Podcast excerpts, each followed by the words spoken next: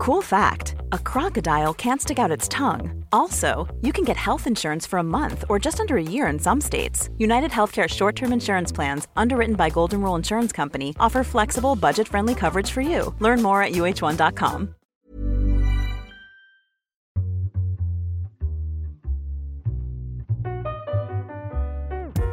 Ihr hört Gedankensalat, der ultimative Podcast mit und Yilmaz. Spaß beim Hören. Schön, dass du wieder eingeschaltet hast.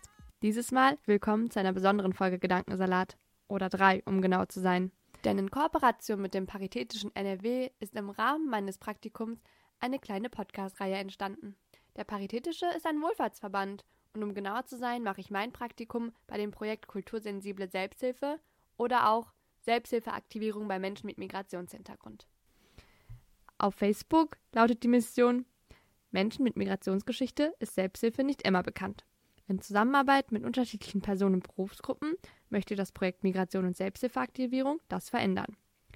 Hier dürfte ich zu dem Thema eine kurze Reihe aufnehmen und unterschiedliche Akteure innerhalb dieses Bereichs interviewen. Es wird also viel um die Gesundheit von Menschen mit Einwanderungsgeschichte gehen, insbesondere was Selbsthilfe angeht, aber auch um Unterschiede in der gesundheitlichen Versorgung in unserer Gesellschaft. Wir reden unter anderem auch über psychische Krankheiten, Rassismus und viele persönliche Anekdoten und Erfahrungen. Viel Spaß beim Hören!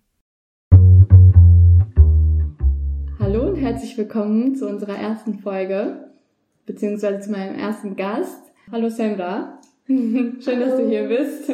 Ja, danke für die Einladung. Ich stelle dich mal ganz kurz vor. Ähm, wir befinden uns in den Räumlichkeiten der Beratungsstelle gegen Alltagsrassismus in Mettmann. Du bist nicht nur dort tätig, sondern auch in der Selbsthilfekontaktstelle Mettmann. Und du bist hier tätig als Diplom-Sozialwissenschaftlerin, richtig? Ich habe ein bisschen gestalkt im Internet. Ja, genau. Vom Hause aus bin ich Mhm. Diplom-Sozialwissenschaftlerin und bin als Fachkraft für die Selbsthilfe-Kontaktstelle Kreis Mettmann Okay. eingestellt. Ja. Mhm, Möchtest du vielleicht kurz was zu deiner beruflichen Laufbahn sagen? Kann ich gerne erzählen. machen. Äh, wie Ja. bist du hier gelandet? Wo hast du gestartet? Tatsächlich hat alles in meinem Leben so nach der Schule viel, ja, viel mit Migration zu tun Mhm. gehabt. Ich habe während der Schulzeit und Studienzeit in Mikroprojekten rund um migrationsspezifische Themen gearbeitet Mhm. und habe in diversen Projekten gearbeitet neben, äh, neben meinem Studium.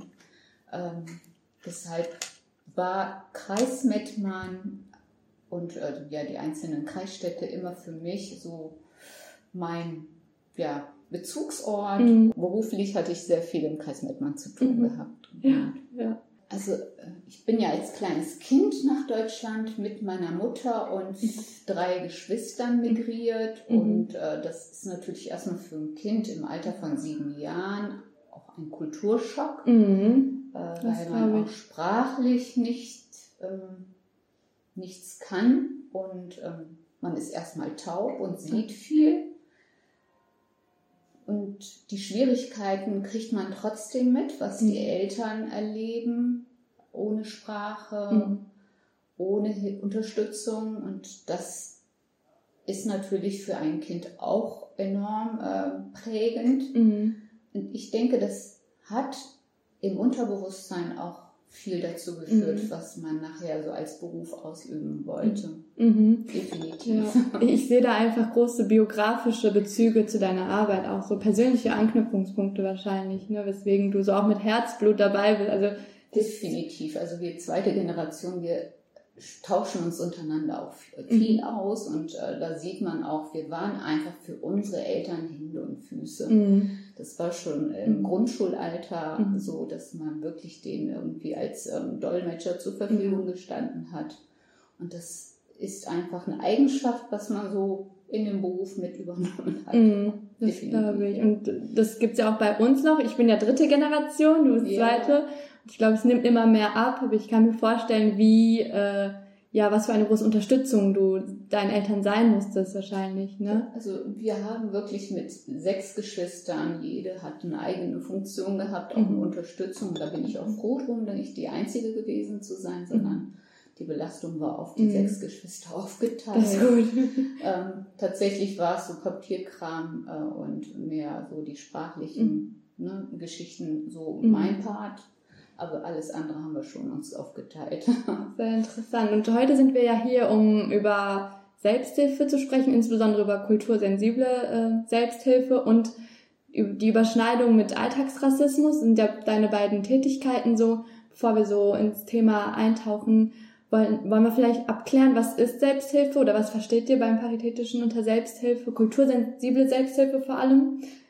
Ja, Selbsthilfe, das hat mich vor vier Jahren so als Thema gar nicht tangiert. Mhm. Äh, ich kannte Selbsthilfe nur aus bestimmten Kinofilmen. Mhm. Ne, so, da waren die anonymen Alkoholiker immer mhm. in Filmen irgendwie integriert.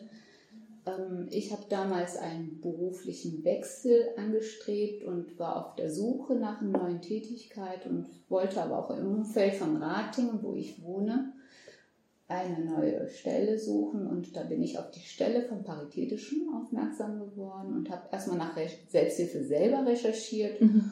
und fand das unheimlich interessant und habe gedacht, okay, wie kannst du das mit dem, was du bis jetzt so mhm. an beruflichen ausgeübt hast, miteinander mhm. verbinden? Mhm. Und dann öffneten sich bei mir schon so die ersten Ideen, ach ja, es gibt es gar nicht in dem ja, ähm, Migrantenbevölkerung mhm das wäre doch eine Idee, äh, auch dort sowas anzubieten, mhm. ihnen auch die Möglichkeit zu geben, sich in Selbsthilfegruppen auch ähm, ja, eine Hilfe, eine Gruppe mhm. zu gründen. Und äh, deshalb habe ich mich dann auf die Stelle beworben. Es war damals nur eine Schwangerschaftsvertretung, mhm. aber das war für mich auch in dem Augenblick ähm, nicht so, also es war nicht so wichtig für mich. Mhm. Ähm, und bin froh, dass ich dann diesen Schritt gegangen bin. Selbsthilfe ist einfach ähm, in bestimmten Situationen ähm, Einschnitte ins Leben, schwierige Krankheiten, soziale mhm. Probleme, mhm. dass man da wirklich mit Menschen zusammenkommt, die genau das Gleiche oder Ähnliches erfahren, mhm. ähm, sich auszutauschen, gegenseitig zu unterstützen und wirklich ähm, die Schritte, die die anderen schon gegangen sind, muss mhm. man dann nicht nochmal gehen. Man kann da einfach einen kürzeren Weg nehmen, mhm. sich selber damit helfen. Also, dass es neben den medizinischen, äh, neben der medizinischen Unterstützung ist die Selbsthilfe nochmal eine Stärkung mhm. in der Situation, in der man gerade steckt. Mhm.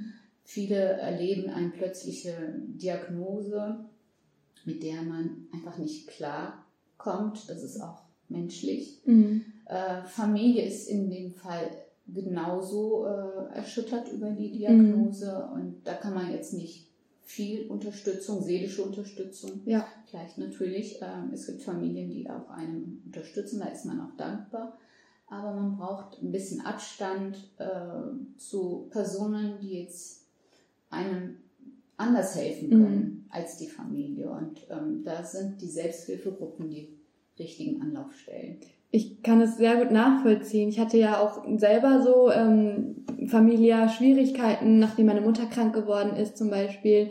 Da ist genau das, was du gerade erzählt hast, dass man ein bisschen Distanz auch vielleicht davon braucht, um mit anderen Menschen, die nicht diese emotionale Bindung vielleicht haben, ein bisschen distanziert sind, ähm, sich darüber auszutauschen. Ich kann mir vorstellen, dass es auch viel ähm, Raum für Heilung bietet für Menschen, die daran teilnehmen. Und da frage ich mich, ähm, warum ist es bei uns in unserer Community, bei der migrantischen Community noch nicht angekommen? Also ihr schreibt auf eurer Webseite, dass äh, es schwierig ist, diese Menschen zu erreichen. Wo siehst du da die größten Hürden und habt ihr ähm, ja Konzepte, wie ihr, wie ihr die erreichen wollt, so dass sie auch an Selbsthilfegruppen teilnehmen können? Tatsächlich ist es ein Thema beim Paritätischen Wohlfahrtsverband, ähm, womit äh, schon Konzepte auch entstanden sind, mhm. auch vieles ähm, auf den Weg gebracht wurde. Mhm. Und ähm, es gibt auch natürlich Städte mit höherem Migrantenanteil, wo das mhm. auch schon umgesetzt wird. Mhm. Aber in so kleineren Kreisstädten oder so wie hier im Kreis Mettmann ist es gerade seit zwei Jahren ne, in Entwicklung mhm. und ähm, die Schwierigkeit oder die Hürden für die äh, Migranten ist einfach, dass sie das gar nicht kennen. Also mhm. wir haben das schon öfters besprochen, dass das Wort allein äh, Selbsthilfe mhm. in vielen ähm, Ländern oder Sprachen gar nicht ja gleich zu übersetzen ist. Also man mu muss es umschreiben. Mm, okay. Und ähm, du bist ja auch aus dem türkischen Sprachraum ja. und ähm, da würde man das übersetzen, kendi kendine yardım et. Das okay. ist dann etwas mm, komisch. Ja. Ähm, ähm, weil jeder, der psychische Erkrankung hat oder eine Krebsdiagnose mhm. oder sonstige äh, Diagnosen bekommt, sagt dann, wie soll ich mir selber helfen? Mhm äh, wie komisch ist das ja, denn? Also, ja. ne, wenn ich sowas könnte, dann bräuchte ich euch nicht. Stimmt. Also das sind dann ähm, Reaktionen, wo man denkt, okay, das muss erstmal erläutert werden. Mhm. Also wir müssen natürlich hier Face-to-Face-Gespräche führen. Mhm. Es, man kann sehr viel schreiben, viele Konzepte ne, entwickeln mhm. und Flyer erstellen, und, ähm, aber es hilft nichts. Man kommt nicht einfach von okay. diesen persönlichen Gesprächen ja. ab. Das ist A und O. Ne? Definitiv. Mhm. Äh, in diesen Kulturen muss man einfach die, ne, den Weg ähm, gehen, dass man die Personen aufsucht, mit denen mhm. das Gespräch führt, nochmal erklärt, mhm. die Vorteile erläutert. Mhm. Und ich bin da sehr überzeugt, wirklich, dass es Vorteile bringt. Mhm. Heute noch hatte ich ein Gespräch gehabt. Ähm, die Mutter hat ein, ich glaube, Rollstuhl gebundenes Kind und ist in einer Selbsthilfegruppe, in einer Online-Selbsthilfegruppe, ähm, die in Frankfurt ansässig ist und sie wünscht sich hier vor Ort eine Selbsthilfegruppe und wir haben auch einen Termin jetzt ausgemacht. Ich mhm. bin froh drum, dass mhm. auch solche Mütter wirklich uns mal finden. Aber sie sagt, der Bedarf ist groß, nur mhm. die Leute trauen sich nicht. Mm, es ist okay. tatsächlich in vielen Kulturen immer noch ein Tabuthema, über mhm. Krankheiten zu sprechen. Ja. Wir öffnen das, äh, wir versuchen da auch wirklich Menschen da zu verstehen, ihnen trotzdem äh, eine gewisse ähm, Vertrautheit zu geben, dass mhm. das jetzt ähm, etwas Besonderes ist wo das auch in dem Raum bleibt, wenn sie über ihre mhm. Probleme mhm. sprechen. Man hat ähm, das Bedürfnis, nicht über Krankheiten zu sprechen, weil man immer in gewissen Kulturen denkt, es ist eine Bestrafung, dass ich diese Krankheit mhm. bekommen habe. Okay. Der Gott, der liebe Gott, hat mich für irgendwas bestraft, dass ich jetzt das erleben musste. Mhm. Das muss erstmal in den Köpfen bearbeitet werden. Darüber muss man erstmal mit den Menschen sprechen. Mhm. Und eine andere Sache ist, dass die denken, es muss jemand vor Ort sein, der etwas ähm, spezialisiert ist in diesem Thema. Mhm. Da gehe ich gerne hin. Also eine angeleitete Selbsthilfegruppe. Okay. Die würden die Gruppenmitglieder nicht irgendwie, mh, hm, ne, die sehen sich, mhm. sehen die Gruppenmitglieder und sagen, nee, das kann mir nicht helfen. Ich brauche mhm. jemand, der da professioneller mhm. unterwegs ist. Das muss auch noch geöffnet werden. Mhm. Die Erkenntnisse müssen mit dem Gelebten, glaube ich, auch noch mal ähm, ja, umgesetzt werden. Mhm. Das ist, wie gesagt, allgemein Vertrauen in muss erstmal ähm, mhm. erarbeitet werden bei den mhm. Menschen, die sich überhaupt nicht damit ähm, auseinandergesetzt mhm. haben, in Berührung gekommen sind. Und ich denke, es ist immer noch ein langer Weg. Das, das haben wir auch mit den anderen Kollegen besprochen, die in bei uns im Paritätischen in den Selbsthilfe-Kontaktstellen tätig sind, die auch einen Migrationshintergrund haben. Es mhm. ist schwierig, es ist nicht äh, mit zwei, drei Konzepten getan. Ja. Es braucht mehr Anlaufzeit mhm. und ähm, ja, bin trotzdem guter Hoffnung, ja. dass sich das wirklich nach wenn es auch äh, sein muss, in zehn Jahren mhm. umgesetzt oder angekommen ist. Aber es braucht viel Zeit. Mhm, es ist ein langwieriger Prozess, ne? so wie mit allem. Also es geht nicht von heute auf morgen, aber das, der Bedarf ist ja da, das sieht man ja. Und ähm, ich glaube, da braucht man einfach Geduld, um an die Leute zu kommen. Aber umso wichtiger, dass ihr die Arbeit da macht. Und da wollte ich dich fragen, ähm, was genau, vielleicht kannst du auch mal auf die kulturellen Unterschiede eingehen. Wie ist es, wenn man ich sage jetzt mal, korrigiere mich, wenn das politisch unkorrekt ist, aber wenn man mit äh, Bio-Alman-Kartoffeln Selbsthilfe macht und wenn man, wenn man mit ähm, Kanaken Selbsthilfe macht, was sind da so, wo genau unterscheidet sich das? So das Verständnis davon, von, von Krankheit, von Gesundheit, von Selbsthilfe. Wir sind schon ein bisschen drauf eingegangen. Ähm, wo siehst du da so die großen Unterschiede? Aus dem, was man natürlich beruflich jetzt so äh, an Erfahrung mitgemacht hat und aus dem, was ich jetzt persönlich äh, mitbekomme, ist es einfach so, dass die deutsche Gesellschaft mit bestimmten Krankheiten besser umgeht, indem sie sagt, es ist jetzt so, ich mhm. habe das und ich versuche jetzt Lösungen zu finden. Mhm. Das ist etwas, glaube ich, so diese, das zu akzeptieren, mhm. die Situation, Situation zu akzeptieren und nach Lösungen zu suchen. Mhm. Das ist jetzt in den Migrantenbevölkerung, äh, äh, in verschiedenen Communities einfach es, wieso ich? Mhm. Erstmal sich darüber wirklich noch mehr zu ja. belasten. Ja. Warum gerade ich? Und ähm, ich habe eine Mutter, die ist jetzt fast 80 und nach wie vor akzeptiert sie bestimmte Situationen mhm. in ihrem Leben nicht. Und ähm, sei es jetzt, dass ihre Beine wie ihr wehtun und es mhm. findet sich nichts. Also mhm.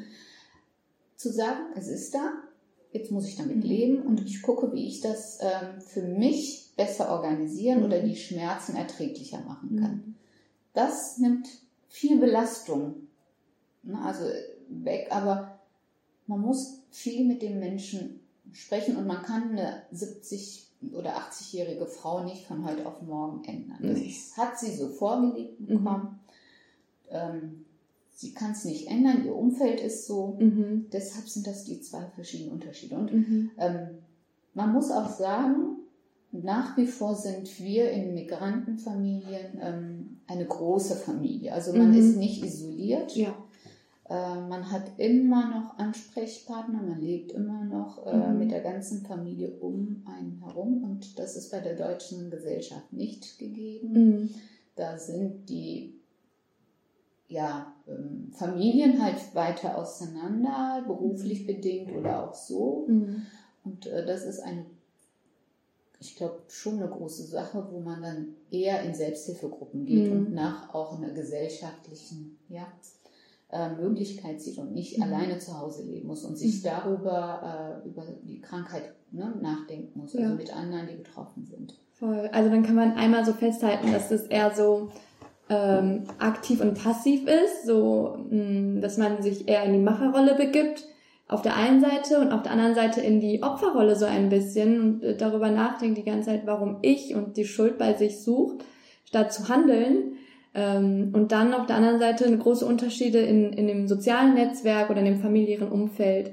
Und das sehe ich auch ganz stark, also bei mir im privaten Umfeld so, dass es auf der einen Seite keine Ausweichmöglichkeiten gibt und Menschen darauf angewiesen sind, von externen Hilfe in Anspruch zu nehmen oder Richtig. Unterstützung, was auch gut ist, weil die, die gibt es ja nicht ohne Grund.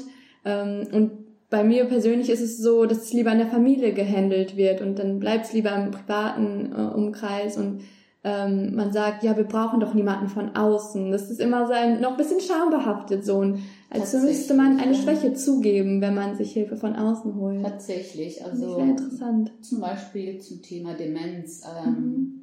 Nicht jede, jedes Familienmitglied ist ein Experte. Mhm. Man benötigt wirklich Externe, die einem dort unterstützen. Und da müsste man sich öffnen. Da muss man sich auch von außen einfach Unterstützung holen. Ja. Darüber muss man sich klar werden. Das ist nicht in dem Augenblick ähm, eine Schande, wenn man nicht selber die Mutter pflegen kann oder die Eltern pflegen kann in so einem Demenzfall, also mhm. in fortgeschrittenen Stadien.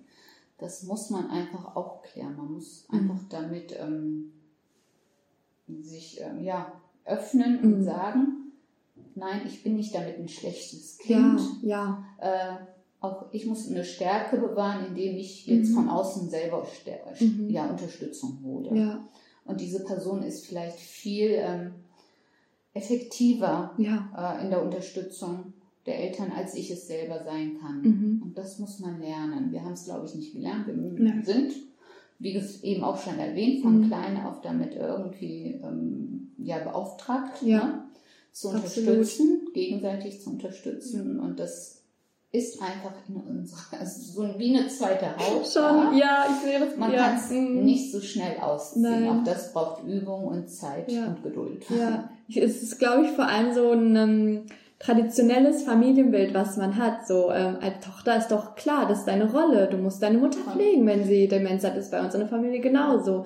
Und man nimmt dann erst Hilfe in Anspruch, wenn es gar nicht mehr geht, wenn die pflegende Person selbst eigentlich unterstützt, also für sich Unterstützung braucht und ähm, langfristig gesehen ist es ja, profitiert ja eigentlich keiner davon, wenn sich alle da Nein, kaputt ja. pflegen gegenseitig irgendwie. Eben, eben. Und ähm, genau.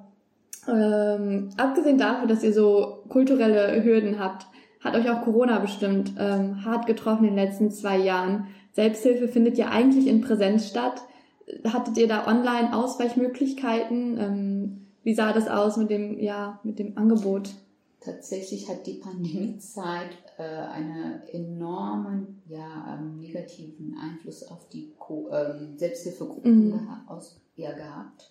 Viele Selbsthilfegruppen, wie du es auch eben erwähnt hast, haben sich nun mal in Präsenz getroffen. Das konnte nun mal nicht stattfinden. Mhm. Dazu kam, dass wir als äh, Selbsthilfe-Kontaktstelle geschlossen hatten. Also wir Mhm. waren nicht für sie erreichbar, sondern nur telefonisch. Und ähm, aber ähm, die Selbsthilfegruppen, gerade dieser Bereich lebt von Austausch, von Face-to-Face. Mhm. Ähm, und damit waren viele, die eh schon isoliert sind Mhm. und die Selbsthilfegruppe für sie die einzige Möglichkeit war, in Gesellschaft zu kommen, Mhm. äh, nochmal für sich Mhm. äh, bestraft. Mhm. Ähm, wir haben natürlich Lösungswege gesucht, indem wir das Ganze digital angeboten haben. Das ist schwierig. Das ist sehr schwierig Ja. für Menschen, die bis vor zwei Jahren, anderthalb Jahren überhaupt keine Berührungspunkte Mhm. ne, mit digitalen Endgeräten hatten, ja. die sie jetzt so weit zu bekommen. Trotz allem haben wir echt sehr, sehr gute positive Erfahrungen gemacht, Mhm. wie schnell das geht mit ein, zwei Schritten. Aber das ersetzt Mhm. nicht die Präsenztreffen, das menschliche Austausch, die Mimik, die Gestik, Ja. die man miteinander so hat. Das glaube ich. Ähm, es, es gibt Gruppen, die andere Lösungswege gesucht haben, die Mhm. sich im Freien getroffen haben, Mhm. mit viel Abstand.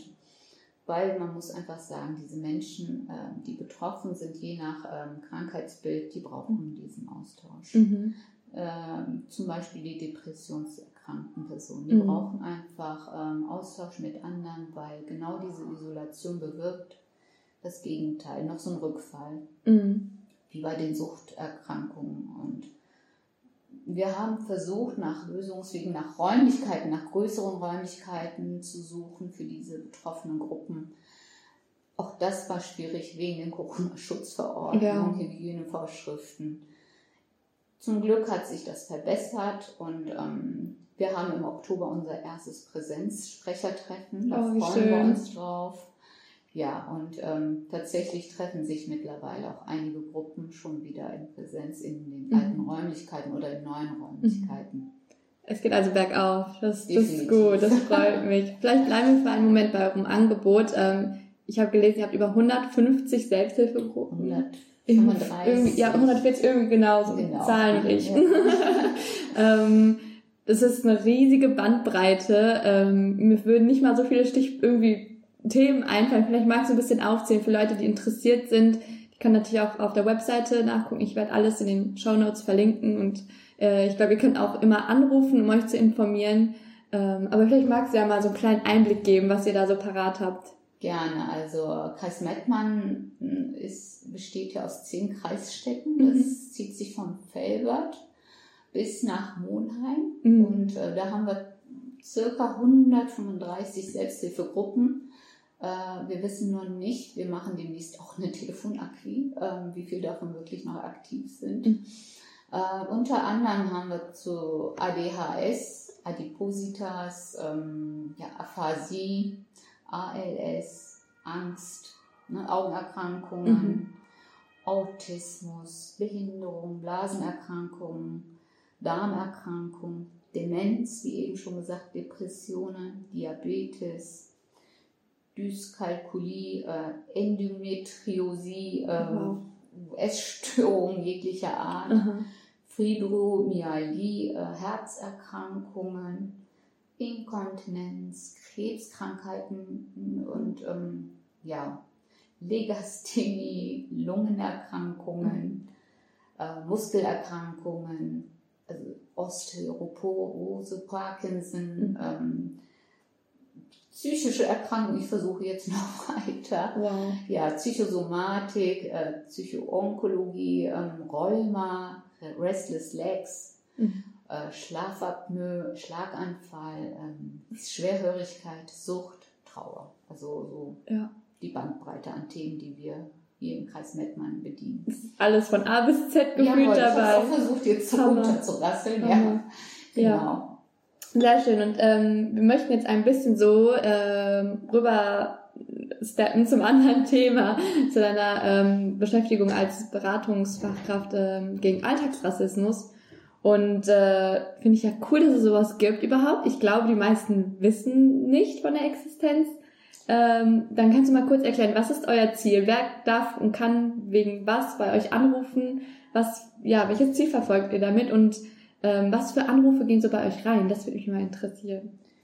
Ja, ähm, Alltagsrassismus, unsere Beratungsstelle gegen Alltagsrassismus, äh, ist seit dem 26.06. dieses Jahr, Glückwunsch! Dankeschön, ähm, ja, im Betrieb, Mhm. in Anführungsstrichen. Und äh, wir sind tatsächlich äh, im Kreis Mettmann und im Umkreis Ma- Mettmann herum die einzige Beratungsstelle für Alltagsrassismus oder gegen Alltagsrassismus. Wir ähm, sind für betroffene Menschen, die Alltagsrassismus erfahren, als Beratungsstelle. Und es gab ein ähm, Konzept für den Kreis Mettmann, ähm, dass man ein Rass, ähm, ähm, diskriminierungsfreie Kreisstadt sein möchte. Da hat man auch äh, äh, Mettmann Against Racism Mhm. ein Konzept erstellt und einer der Punkte war auch Alltagsrassismus und da hat man auch schon Überlegungen gemacht und auch ein Ko- Konzept erstellt und man hat das an die Wohlfahrtsverbände als Projekt angeboten und da haben sich die Wohlfahrtsverbände zusammengetan und ein Kurzkonzept erstellt.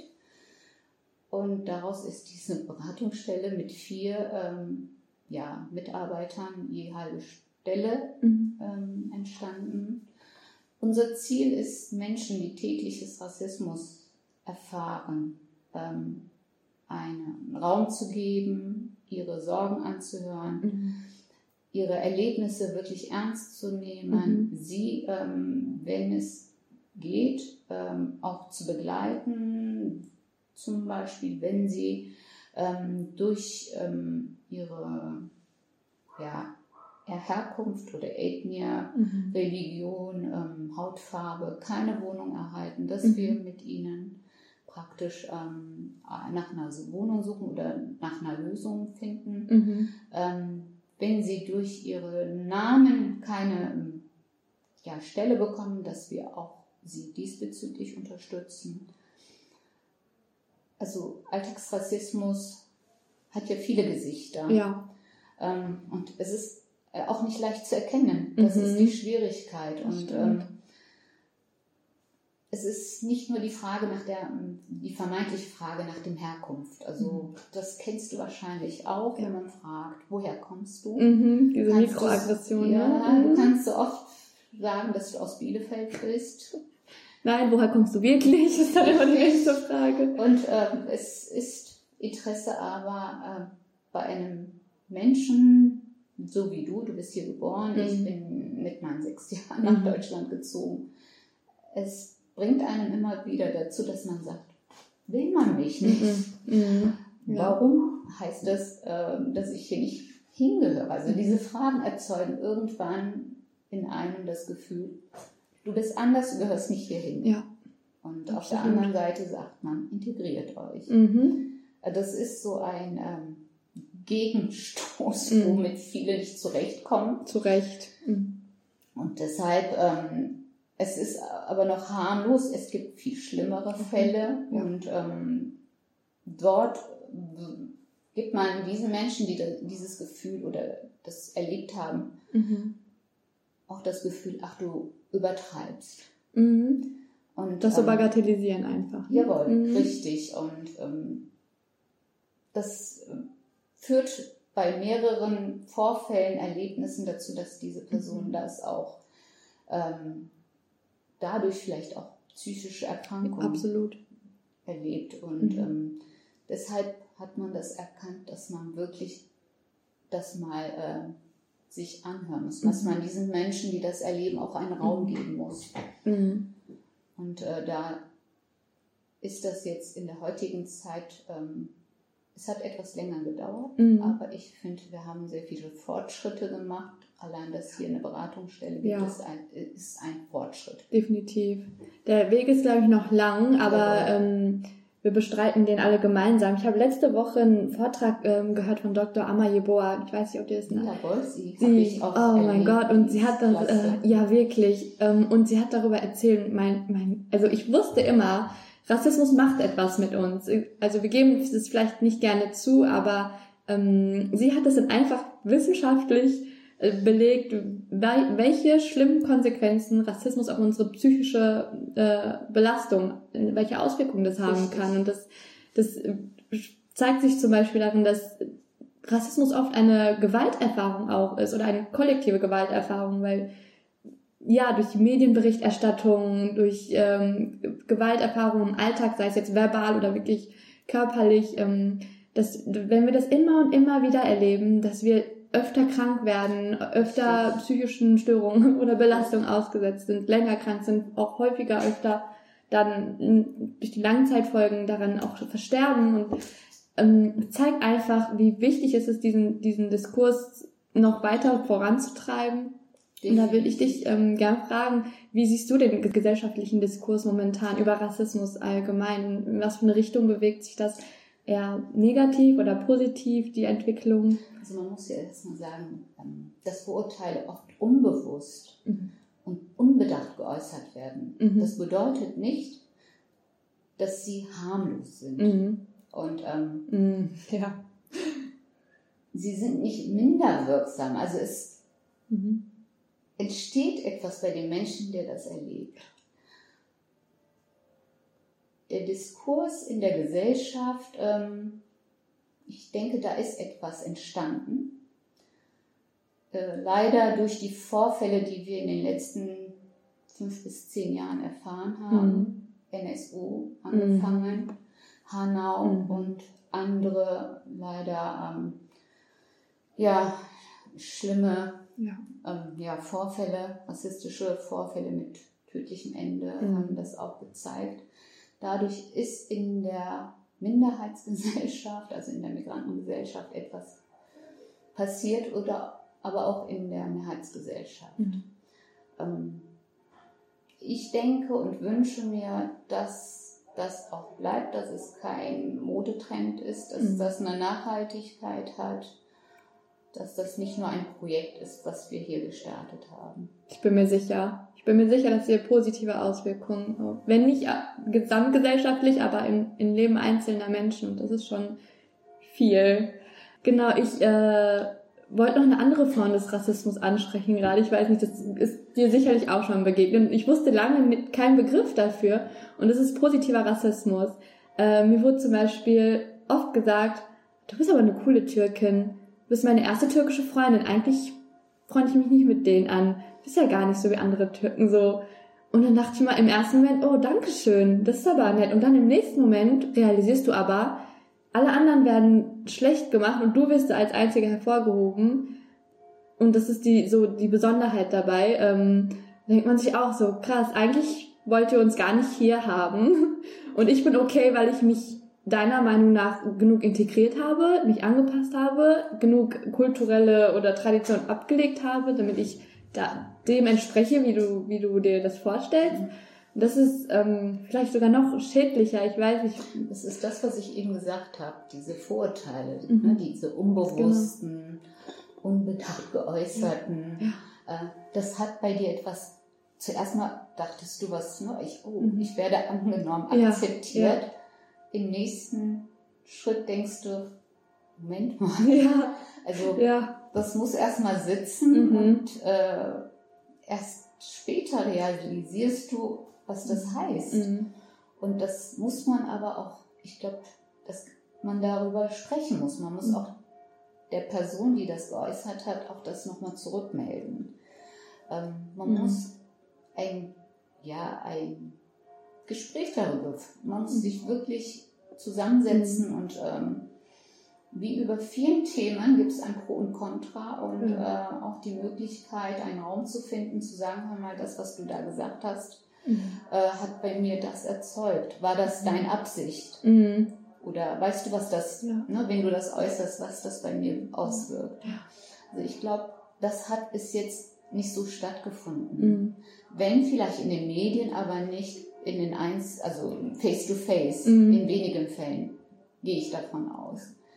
Man hat sich einfach davor auch geschützt, weil Mhm. man über die weiteren Äußerungen, die eventuell Mhm. ähm, ne? ja, man von der Person hört. Da wollte man sich wahrscheinlich auch schützen. Man weiß nicht, was da noch rauskommt Definitiv. und ob die Freundschaft dadurch nochmal gefährdet Ja, wird. Also ja. vielleicht ist es konsequenter und besser, Mhm. äh, statt auf einer halben Freundschaft äh, aufzubauen, äh, Mhm. gar nicht. Das stimmt. Aber das ist sehr schwierig. Da muss man gucken, was man da für Erfahrungen macht. oh ja. Aber diesen positiven Rassismus, Mhm. den haben wir von klein auf erlebt und da hat man sich erstmal natürlich, weil man die ganze Zeit irgendwie nach Anschluss gesucht hat, Mhm. gefreut, dass man überhaupt ne, wahrgenommen Ja. wird. Ja. Äh, und ähm, das ist menschlich, dass Menschen Akzeptanz äh, Mhm. suchen, dass Mhm. Menschen äh, Nähe suchen. Und ähm, ja, wir können das hier natürlich aus unseren Erfahrungen in Deutschland berichten. Ich denke, andere Länder äh, haben ähnliche oder auch schlimmere Mhm. Erfahrungen mit Minderheiten, Mhm. Vorurteile gegenüber Minderheiten. Mhm. Das gibt's auf der Welt en masse. Mhm. Und ähm, im Augenblick sind so viele Menschen auf der Flucht. Mhm. Das wird nicht ähm, ne, Mhm. besser. Mhm. Da müssen wir einfach aus den Erfahrungen der letzten Jahrzehnten, Jahrhundert welchen, äh, ja, Lernen. ja, leben, aufbauen. Mhm. Definitiv. Oh, das, das sind, glaube ich, schöne Abschlussworte. Ich finde es ähm, toll, dass ihr Menschen, die betroffen sind von Rassismus, aber auch anderen äh, ja, Schicksalsschlägen, dass ihr den Raum gibt, weil man nicht immer Kraft hat, noch was dagegen irgendwie zu sagen, zu machen, weil es sehr energieraubend ist. Auch das stelle ich immer wieder fest, darüber zu reden, seine Existenz, äh, sein Existenzrecht zu erklären. Ähm, oder, oder einfach zu erklären, dass man nicht ISIS angehört. Das kommt auch oft vor so. Richtig, Ähm, ja. deswegen danke für eure Arbeit. Ähm, Man, mu- man darf nicht immer denken, als Einzelperson ist man für alle, die jetzt aus dem gleichen Land sind, ein Repräsentant Ja, äh, oder ja. für eine Glaubensrichtung. ja. Äh, man darf nicht für die äh, Nachrichten aus dem Fernsehen, die jetzt bezü ne, Land XY Mhm. treffen, äh, immer als Experte zur Seite stehen. Das ist Definitiv. man nicht. Also deshalb muss man sich auch nicht da immer rechtfertigen. Ja, das muss aber irgendwie noch im kollektiven äh, Gedächtnis auftauchen irgendwie, so dass wir da immer herangezogen werden. Ja, es sei ist ein langer Prozess. Prozess. Definitiv. Möchtest du noch ähm, ein paar Abschlussworte an unsere Zuhörerinnen richten? Ja, ich danke dir erstmal. Ich fand es auch sehr interessant, da jetzt einfach mal ein ähm, paar, Ges- paar Worte zu finden. Es ist schwierig. Mhm. Ähm, ich denke, jeder Mensch ähm, ist, hat Würde und ähm, ist ein Individuum und hat das Recht auf ähm, das, was er fühlt, Mhm. ist und sein will. Also Mhm. deshalb, ähm, wir müssen einfach damit tolerant umgehen, akzeptieren. Mhm. Ja, viel Erfolg wünsche ich dir. Danke, danke schön fürs Zuhören, danke schön fürs Mitmachen, Samra. Ich danke Es dir. war mir eine sehr große Freude und äh, genau, bis zum nächsten Mal. Bis dahin. Tschüss. Ciao, ciao. Produktion, Idee, Konzept, Redaktion, Schnitt und Coverillustration von Elva Yilmaz. Intro von Dönerboy.